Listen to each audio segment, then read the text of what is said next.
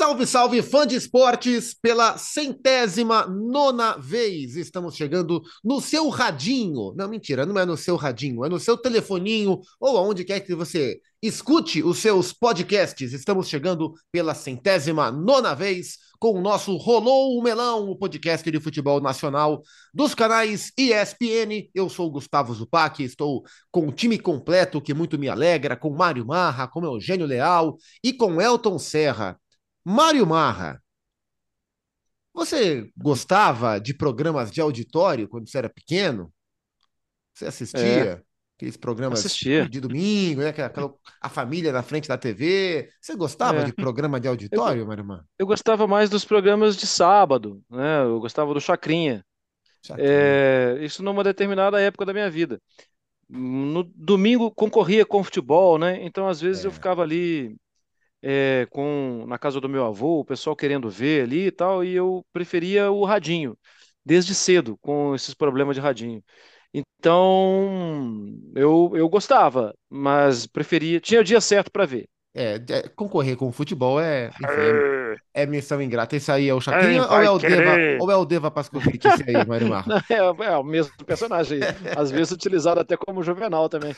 É, quem vai querer bacalhau aí? que encontro maravilhoso no céu deve ter sido entre Deva Pascovitch e Chacrinha, dois comunicadores dos mais brilhantes. Ô Eugênio, tem algum dos programas de auditório de antigamente? É porque os de hoje não são tão populares assim, ou são menos populares, tem outras coisas competindo com eles, que te agradava? Talvez algum que, que, que mexesse mais com o samba, imagino que tivesse algo que, que te despertasse atenção. O que é que o menino Eugênio gostava de ver em programa de auditório? Ah, o Chacrinha, já citado pelo Marra, tinha muita, muito samba.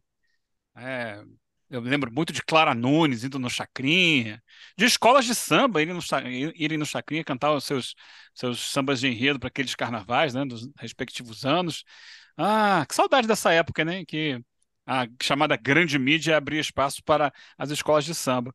É, mas eu gostava mesmo, mas já um pouquinho mais à frente, do Perdidos na Noite do Fausto Silva. É ah, esse era o programa que eu gostava de auditório. Era na TV Bandeirantes, não era? O Perdidos? Sim, sim. sim. É, eu, eu, assim, eu já era vivo, mas eu me lembro do Faustão já no Domingão do Faustão. Eu não tenho memória dele no, no Perdidos, mas acho que é isso, né? Eu nasci em 84, né? Acho que o Perdidos é depois é, disso. Né? Parece, né? parece, eu ouvi outro dia alguém contando que, na verdade, é, antes da, da Bandeirante teve um tempo na Record, eu não sei. É. Eu, o que eu peguei foi na Bandeirante. É, e era muito legal, muito doido. Muito o, doido. O Elton muito. já é mais minha geração, assim.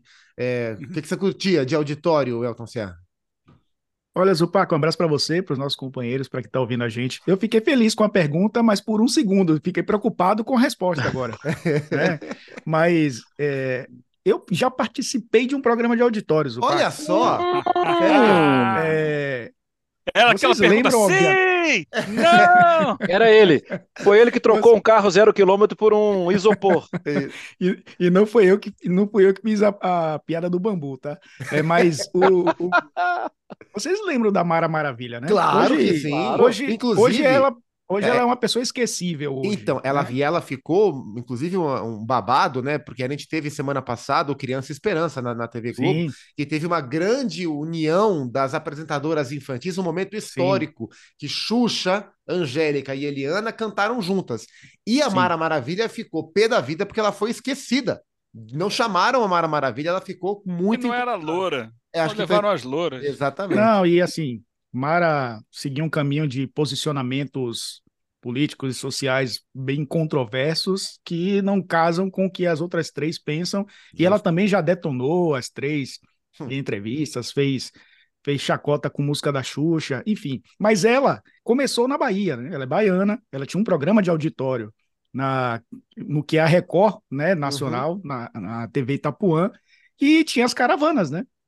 E os colégios iam para os pro, programas da Mara Maravilha, e eu fui uma vez já, sei lá, sete anos de idade, oito anos de idade, para o programa de auditório da Mara Maravilha, que sorteava brinquedo, você, você participava de gincana.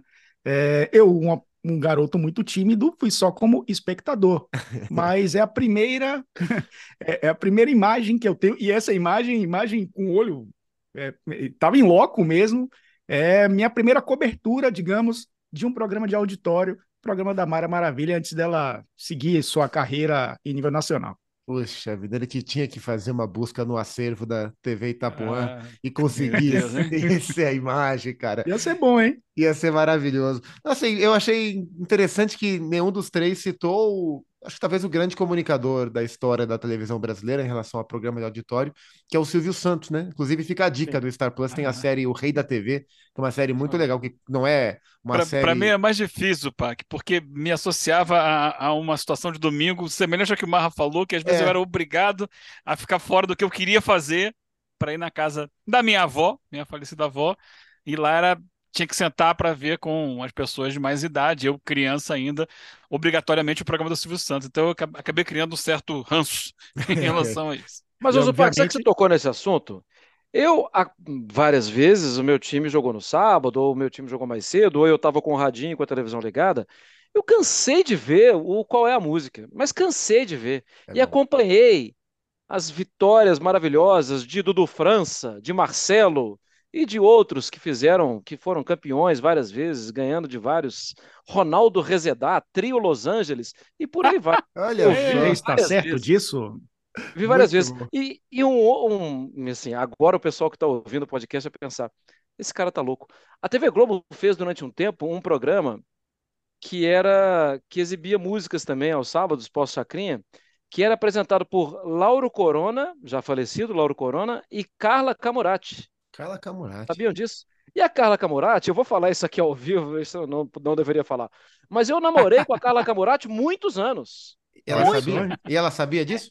Não, ela não soube, nunca soube. Mas eu namorei, eu tinha aqui uns 14 anos, por aí, namorei com ela até os 16, 17. Aí eu não sei por qual motivo a gente acabou terminando, mas ela nunca soube que Não se tornou uma Camurati Marra, né? Não, não, não, não teve essa oportunidade. Eu, fica a dica aí pro fã de esporte, tá no Star Plus, tem a série O Rei da TV, são duas temporadas, fala sobre a trajetória do É Silvio bem legal. Muito, muito, é uma série divertida, gostosa de assistir. É, enfim, fica a dica. É, e eu, assim, eu assisti muito programa Silvio Santos, e eu que lembrei de alguns programas de auditório do Silvio Santos que tem a ver com o que a gente vai falar agora. Por exemplo, ah. eu gostava mais recentemente do Show do Milhão, né? Poderia ser o Show do Bilhão, para o que a gente vai falar essa semana. O Show do Milhão era sensacional, né? Era sensacional. O Topa Tudo por Dinheiro era um programa muito de muito ibope aos domingos, às noites de domingo, topa tudo ia de tarde até a noite. E tem o outro que é o baú da felicidade. E aí que eu vou fazer o cruzamento.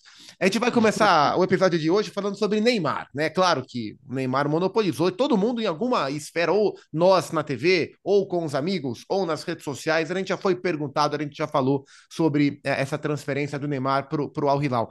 Mas eu separo esses dois programas, o Topa Tudo por Dinheiro e o baú da felicidade para jogar para você, Marra.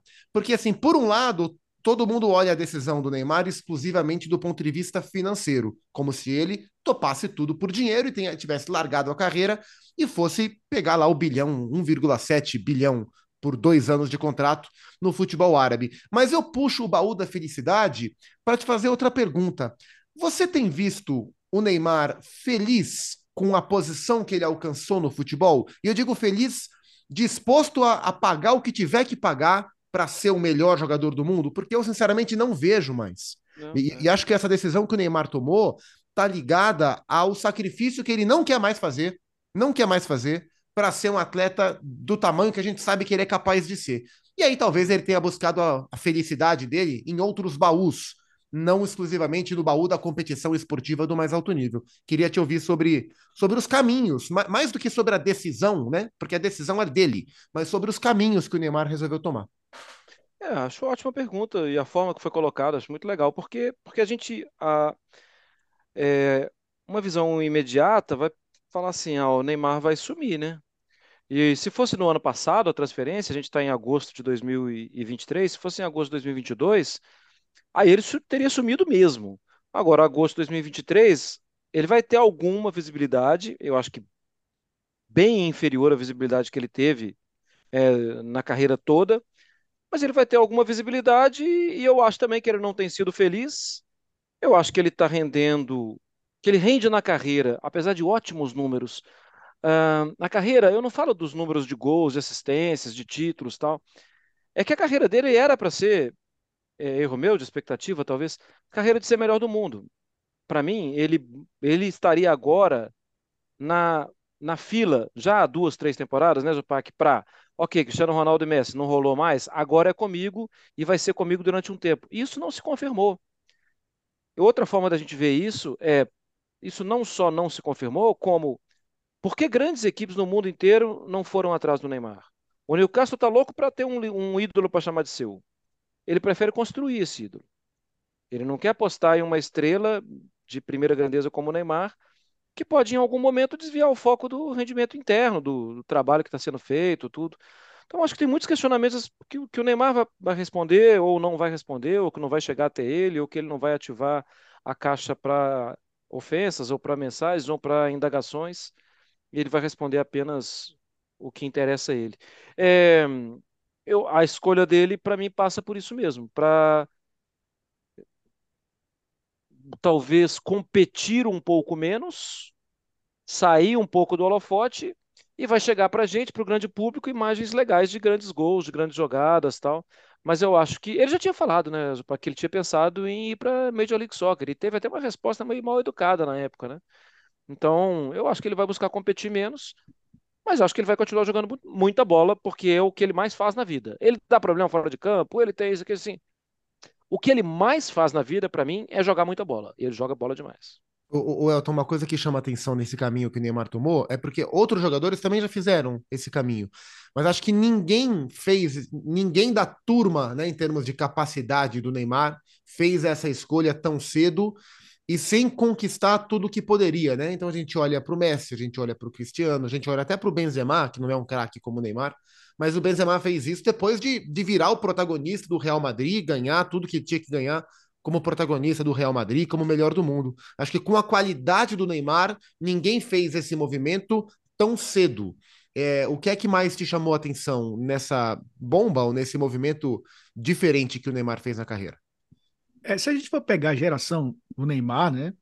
É, e aí teve os caras aqui no Brasil, o Ganso, né, surgiu junto com ele, mas se a gente pensar no Coutinho, que é um jogador também que era da geração dele, que foi também para grandes clubes do futebol é, europeu, jogou no Liverpool, jogou no Barcelona, jogou no Bayern de Munique, e também não foi o Coutinho, né, que a gente esperava no início da carreira, mas não se compara ao Neymar em termos de talento. É, na idade dele, é, pelo potencial que ele tem, talvez seja proporcionalmente a contratação mais decepcionante, né, dessa história, porque para mim tudo isso é uma grande decepção, né? É, é, e eu acho que é um passo além, e isso é uma discussão para além do que a gente está propondo aqui como tema central. É, a gente tem visto tantos investidores é, sauditas, árabes de um modo geral, né, em grandes clubes do futebol europeu. Não sei até que ponto eles vão continuar fazendo isso, olhando agora para o seu próprio país, né, para a sua própria região e percebendo que eles podem fazer isso lá mesmo. Então, talvez a grandes clubes aí tenham menos investimento ou menos interesse desses caras em comprá-los em curto e médio prazos, olhando para o seu próprio país e tendo a possibilidade de ter sua própria liga lá. E o Neymar acabou indo fazer parte disso de uma liga totalmente artificial. É, eu acho que ele entregou menos do que aos 31 anos de idade, né? Do que sua carreira prometia, do que foi proporcionado a ele. Né? No Santos, eu acho que ele fez o, o, ele fez tudo no, no, Santos, não foi campeão brasileiro, por um contexto totalmente diferente também, porque o Santos não tinha um super time, mas tinha um super jogador. É, conquistou Copa do Brasil, né? Conquistou Libertadores, mas ele fez tudo que era possível no Santos e foi. Ele foi é, para o Barcelona. É, acho que ninguém contestava o que ele havia feito no Brasil, né? Não deixou nenhuma margem para dizer, ah, faltou isso, ah, faltou um título brasileiro, o cara ganhou Libertadores é, como protagonista. É, no Barcelona, ele conseguiu é, uma Champions, não era o protagonista, mas conseguiu o título que ele sonhava é, e, e, alguns títulos nacionais. No PSG também. Né? Chegou a final de Champions, mas não conseguiu o título, mas foi o máximo que o PSG conseguiu na sua história também. Então, assim, em termos de resultados, a gente pode contestar até pouco. O, o, o que eu acho que atrapalhou a carreira de Neymar foi ele não ter, não ter é, tido saúde em pontos chaves da sua carreira. Copa de 2014, lesão do Zúñiga no Neymar, acabou ficando fora. O Brasil foi humilhado na semifinal. A história seria diferente? A gente não sabe, mas talvez não seria 7 a 1 seria bem diferente. 18, mesma coisa. É, o Brasil cai nas quartas de final para a Bélgica com o Neymar também meia bomba, né? Um jogador que não estava 100%, teve a lesão no metatarso. É, 2022 não chegou 100%. Eu acho que se o Neymar tivesse pelo menos em uma ou duas dessas três Copas inteiro e fazendo uma Copa em alto nível, a gente teria uma outra visão dele, né? Porque ele já tem grandes números na seleção brasileira também. E acho que não vai sumir da seleção brasileira. É, o Messi vai continuar sendo convocado para a Argentina jogando nos Estados Unidos. Cristiano Ronaldo vai, ser, vai continuar sendo convocado para Portugal jogando na Arábia Saudita. O Neymar a mesma coisa.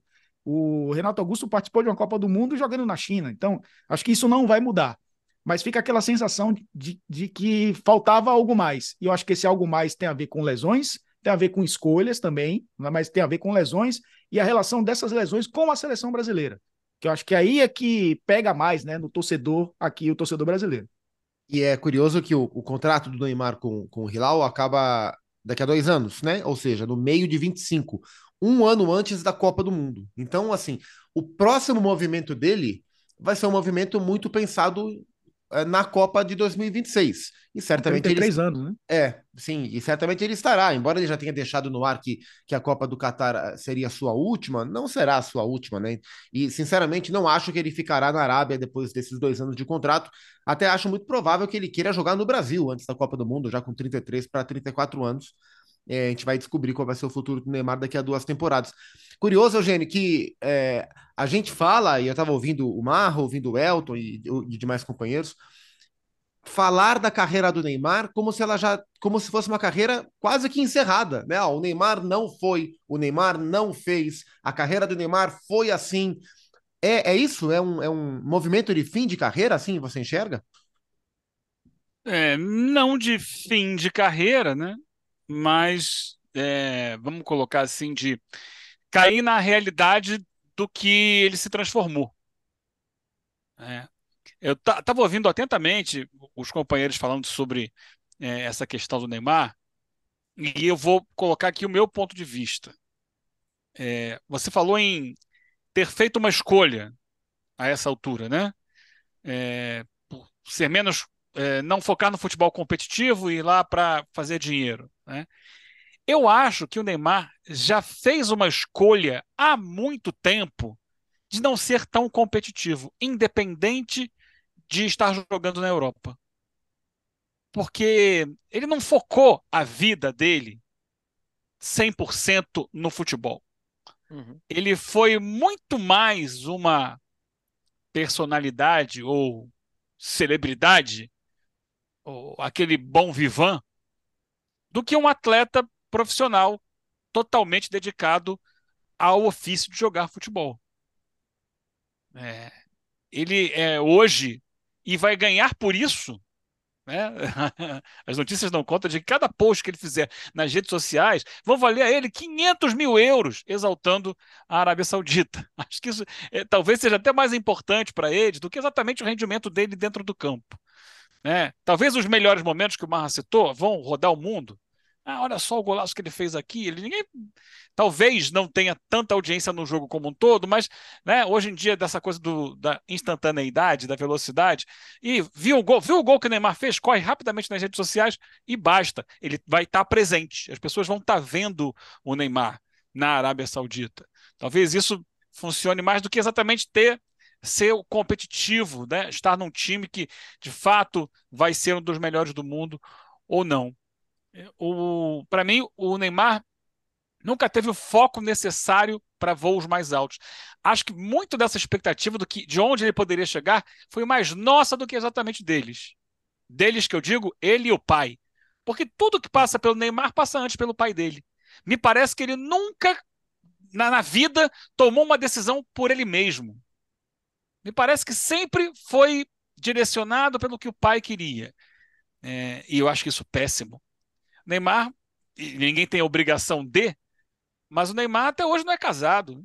Ele vive a vida do garotão, que tem aqui, é, engravida uma menina, mas no dia seguinte está com outra. É, sabe, essa, essa coisa assim da, de falta de compromisso com tudo, é, de falta de, de é, fidelidade a alguma coisa, me parece marcar muito o Neymar. E talvez marque uma geração, e talvez ele seja o símbolo de uma geração. Essa é alguma conversa maior. A, outra coisa que foi dita assim, ah, eu acho que você também falou, ele está num processo de, vamos dizer assim, desaceleração da carreira dele, que outros também têm, mas ele está mais cedo, né? Aí comparações com Benzema, com o CR7, que são mais velhos do que ele. Mas embora mais velhos, a carreira do Neymar está num estágio semelhante às carreiras de Benzema e Cristiano Ronaldo, que já foram eleitos os melhores do mundo em temporadas anteriores. Mas a gente olha assim, e eu, pelo menos na minha, perspectiva, vejo ele numa curva descendente semelhante à do Cristiano, que fisicamente não vai aguentar mais muito tempo, do Benzema, que é um pouquinho mais novo que o Cristiano, mas também é bem mais velho do que ele já. E, e isso me faz lembrar de outros nomes brasileiros. Talvez o maior jogador que eu tenha visto atuar, o Ronaldo Gaúcho, Ronaldinho Gaúcho, ele acelerou esse processo ainda mais do que o Neymar. É, ele chegou no auge antes da Copa de 2006 e de lá para cá viveu de lampejos viveu, né? De lá até encerrar oficialmente a carreira dele, que foi um encerramento também que foi empurrado com a barriga, né? Vai jogar no México, vai jogar não sei aonde e tal. Não, tá em atividade ainda, mas já não estava mais há muito tempo, né? né? O último lampejo dele foi naquele período no Atlético Mineiro, na, na Libertadores de 2013. Mas foi um lampejo, porque na mesma Libertadores ele já caiu de produção antes de terminar. É, lembrar o Adriano, que também encerrou a carreira antes da, da hora eu tenho sempre uma visão muito crítica, embora reconheça o talento dele em jogar futebol, mas para mim isso é em segundo plano em relação ao Neymar. Lamento muito. Mas ele vai ganhar o dinheiro dele. Talvez esse, isso seja o que mais importa. Também acho que, só para finalizar sobre esse assunto, é, talvez Neymar não tenha escolhido, nesse momento, ir para a Arábia Saudita. Talvez ele per preferisse permanecer num grande clube da Europa. A questão é que não havia mercado para ele, especialmente com o custo que é o custo dos salários e é o custo do que ele carrega junto com ele, que nem sempre é um bom ambiente, e todos já estão alertados sobre isso, nem sempre é uma boa relação com os companheiros. Então não havia interesse na Europa, é, nem dinheiro né, para confrontar com os árabes. Mas vamos lá, ele vai para o Al Hilal, a primeira escolha do Al Hilal era o Messi. Desde o ano passado, quando o Cristiano Ronaldo foi para o Al Nasser. O Al Hilal queria o Messi. Messi fez a opção pelos Estados Unidos. Depois era o Mbappé. O Mbappé falou: não vou, mesmo com o PSG fazendo força para que ele fosse. Não tinha o Messi, não tinha o Mbappé, tem o Neymar. Ah, esse vai. Por quê? Os outros não foram, ele foi. É, é, eu acho muito interessante essa questão sobre é, quando que o Neymar largou, entre aspas, né, o, o, o, nível mais alto da sua carreira como atleta? Porque assim, quando ele sai do, do Barcelona para o Paris Saint-Germain, embora muita gente tivesse criticado a decisão, eu procurei entender. E eu enxerguei os motivos, né? Acho que além do, de um contrato melhor, eu acho que ele quis, ele fez o um movimento para ir para o Paris, para tentar construir no Paris algo com a assinatura dele, para ele ser o, o, o, o que ele via o Messi ser no Barcelona, ele achava, Sim. é legítimo que ele achasse isso, que ele poderia ser no Paris Saint-Germain. Claramente, esse projeto não, não deu certo. E acho que em dado momento desse processo, diante de um quadro de infelicidade ali que estava vivendo, ele, ele também não fez nenhum esforço de se, de se inserir no contexto da França, não era querido lá mesmo, ele também fez pouco para ser. Eu acho que em dado momento ele abriu mão dessa desse sacrifício mesmo que, que um atleta desse porte tem que fazer para chegar onde a gente sabe que tem que chegar. É, eu já vi o Neymar em vários momentos, assim, nas situações mais diversas, querendo viver a vida normal, entre aspas, que nós, né, pessoas comuns, levamos. Né? O Neymar, por exemplo, em dado momento da sua vida, ele ia para a festa com uma máscara, uma máscara, não, não máscara de, de mentira, uma máscara com outro, com o rosto de outra pessoa máscara mais boné, para ele poder passear por uma festa e as pessoas não saberem que é o Neymar. Eu acho que ele começou a sentir falta de coisas. Assim, a vida que ele tem deu muito para ele, mas muito, muito, muito. Mas ela tira também, né? A vida desses caras não é fácil também. Ela tira. E eu acho que em dado momento ele, ele resolveu querer viver mais. E eu imagino que ele achou que desse para conduzir as duas carreiras ao mesmo tempo. A vida divertida e a carreira de alto nível. E com o jeito que ele leva a vida e com a idade que vai avançando, não dá. Não dá. O corpo dele começou a, a cobrar essa conta, a imagem dele começou a cobrar essa conta e a popularidade dele no mercado começou a cobrar essa conta. A ponto de agora, com todo esse pacote, e acho que hoje perante o futebol mundial, embora seja um craque indiscutivelmente, ele tem uma imagem mais negativa do que positiva, né? O mercado europeu de fato não absorve ele pelo, pelo preço que ele acha que ele tem que ter. E é legítimo que ele ache que ele deva ganhar quanto ele quiser ganhar. Mas o mercado hoje não, não absorve. Eu, eu sinceramente tenho essa impressão que entre fazer o que tiver que fazer para ser o melhor jogador do mundo e ser feliz dentro dos parâmetros que ele enxerga para a vida dele, que ele fez uma escolha em dado momento, e aí hoje ele não consegue mais competir no mais alto nível. Então ele vai lá para a Arábia, vai, vai viver a sua vida, e acho legítimo que ele faça isso. Eu acho que a frustração ela é mais nossa do que dele. É, o Eugênio fala de expectativa, Mário, e acho que é muito isso, né? Uma coisa é, eu acho que a frustração é pela expectativa que nós tínhamos em relação ao Neymar. Mas qual é a expectativa que ele tinha em relação a ele? Né? Isso a gente não, não tem como medir, né? É, mas, mas eu concordo com você. Naquele tempo, quando ele fez a opção de sair do Barcelona para ir para o Paris Saint-Germain, a expectativa dele era de ser o novo rei, né? Era de, opa, eu estou na sombra aqui do Messi, eu vou para lá, vou dar meu salto e então eu e acho que em algum momento ele teve a mesma expectativa nossa, de ser o maior de todos. E eu não acho que a gente estava errado, não, viu, Zupac? Eu acho que pouquíssimas pessoas no mundo jogam bola como o Neymar joga. Ou jogaram até nesses últimos a gente começou a ver o Neymar arrebentando mesmo em 2010, 11, 10, né? Isso. Pô, que loucura, hein, cara? Tem 13 anos é, já. E desses 13 anos, ele deve ter passado um ano jogando um pouco abaixo. Quando ele, e muitas contusões, mas quando ele jogou, ele jogou sempre muito bem. É que o, o extra-campo, a contusão, o momento decisivo, ele não estava, porque estava contundido, tudo. Isso acaba criando, não só em nós, quer dizer, muito menos em nós brasileiros, e muito mais fora do Brasil, uma imagem de que, ah, não foi. Porque, por exemplo, nas votações mesmo de melhor do mundo, ele às vezes aparece em trigésimo, às vezes aparece fora dos 30 primeiros. O, o Mário, o melhor FIFA The Best dele foi um nono lugar. O melhor. Pois é. Então, mas isso eu acho que é uma compreensão dos outros para ele. É... Algum de nós aqui acha que o Neymar não está entre os dez primeiros? Para mim, o Neymar está entre os dez primeiros. É, de qualidade de futebol, de capacidade técnica, e dá para falar mesmo, até de números, de decisão de jogo. Ele decide jogo mais que muitos outros, talvez entre os dez primeiros. Mas eu acho que que ele vai agora para um, um, outro período na carreira. Agora, eu acho que ele também não é assim, esse fim de mundo não, viu, Zupac? Muito jogador jovem, mais novo, foi para lá. Tipo, eu fiquei muito assustado quando eu vi a transferência do Rubem Neves. O cara era capitão do Wolverhampton. O cara tinha é, é, jogador de seleção de Portugal. O cara é um cara jovem.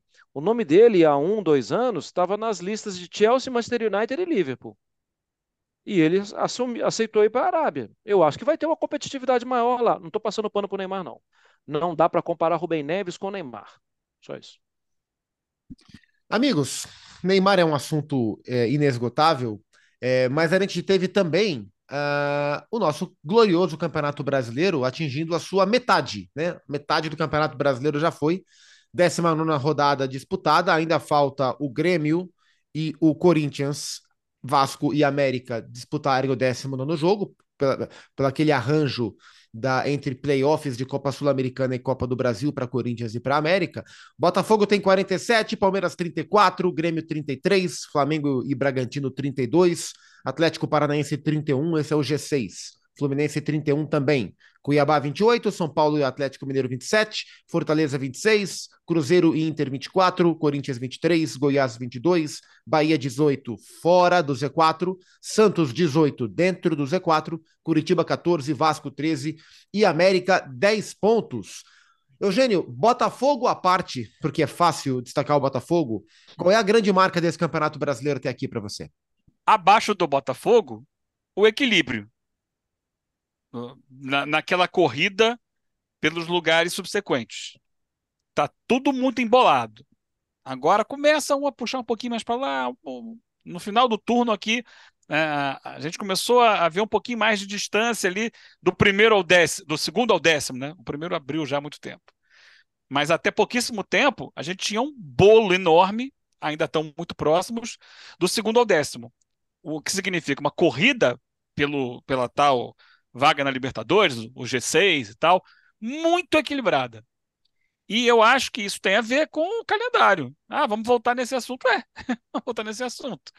Porque uh, muitos times tiveram que se dividir aí em duas, três competições, quase todos em três competições, e perderam o rendimento e não aguentaram a pegada e sofreram. É, o Botafogo com duas competições, porque caiu mais cedo um pouquinho na Copa do Brasil e usou a maior parte das vezes na Sul-Americana equipes alternativas, ele conseguiu focar um pouco mais no brasileiro e com grande desempenho merece essa, essa posição destacada. E eu acho também que uma outra questão que fica eh, latente agora nessa reta final é uma disputa entre poucos contra o rebaixamento. Hoje você tem ali cinco times mais focados nessa luta contra o rebaixamento. Os outros já estão saindo, né? O Goiás já subiu um pouco, o Corinthians já subiu.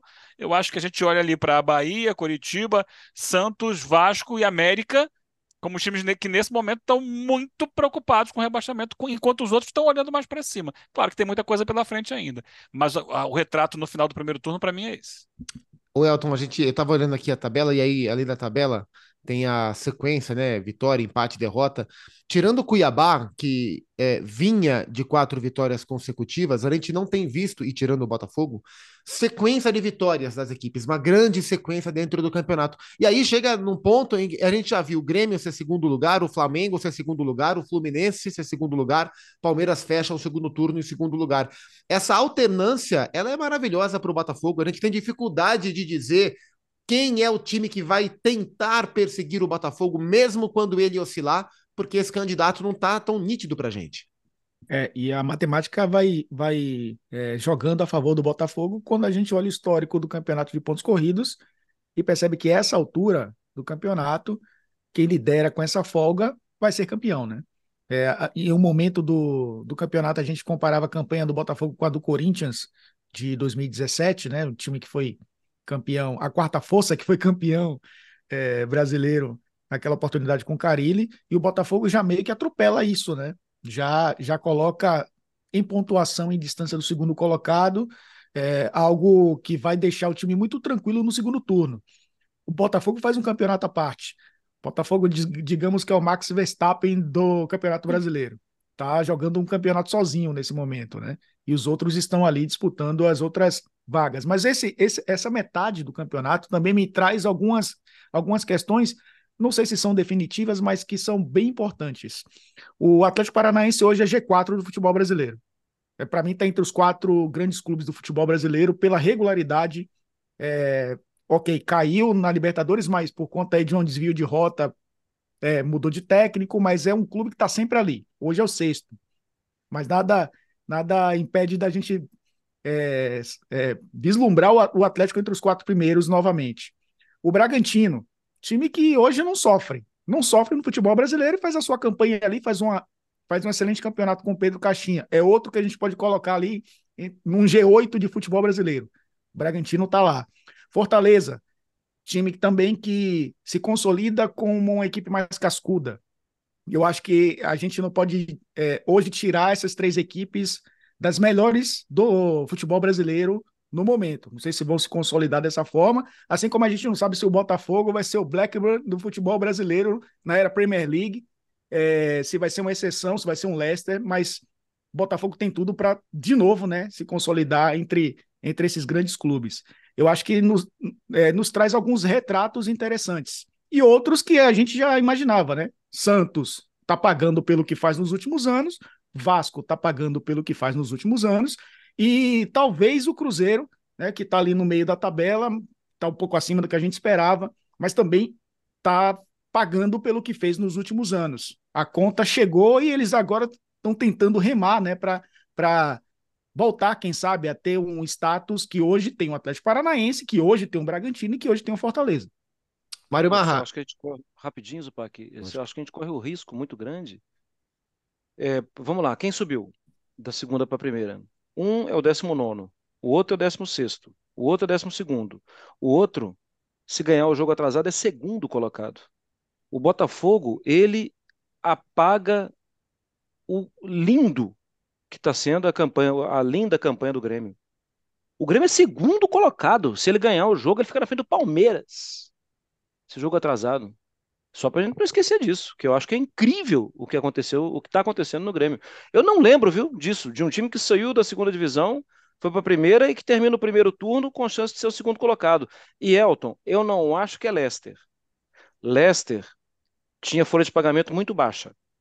Botafogo não tem folha de pagamento baixa. Talvez Blackburn, que naquela época, e aí quem é um antigo vai entender, mas o mais novo vai achar que a gente está tirando onda. Blackburn naquela época tinha folha altíssima de Premier League, né? Contratando gente muito grande, gente muito boa. Blackburn fez por merecer, até porque um ano antes ele tinha sido vice.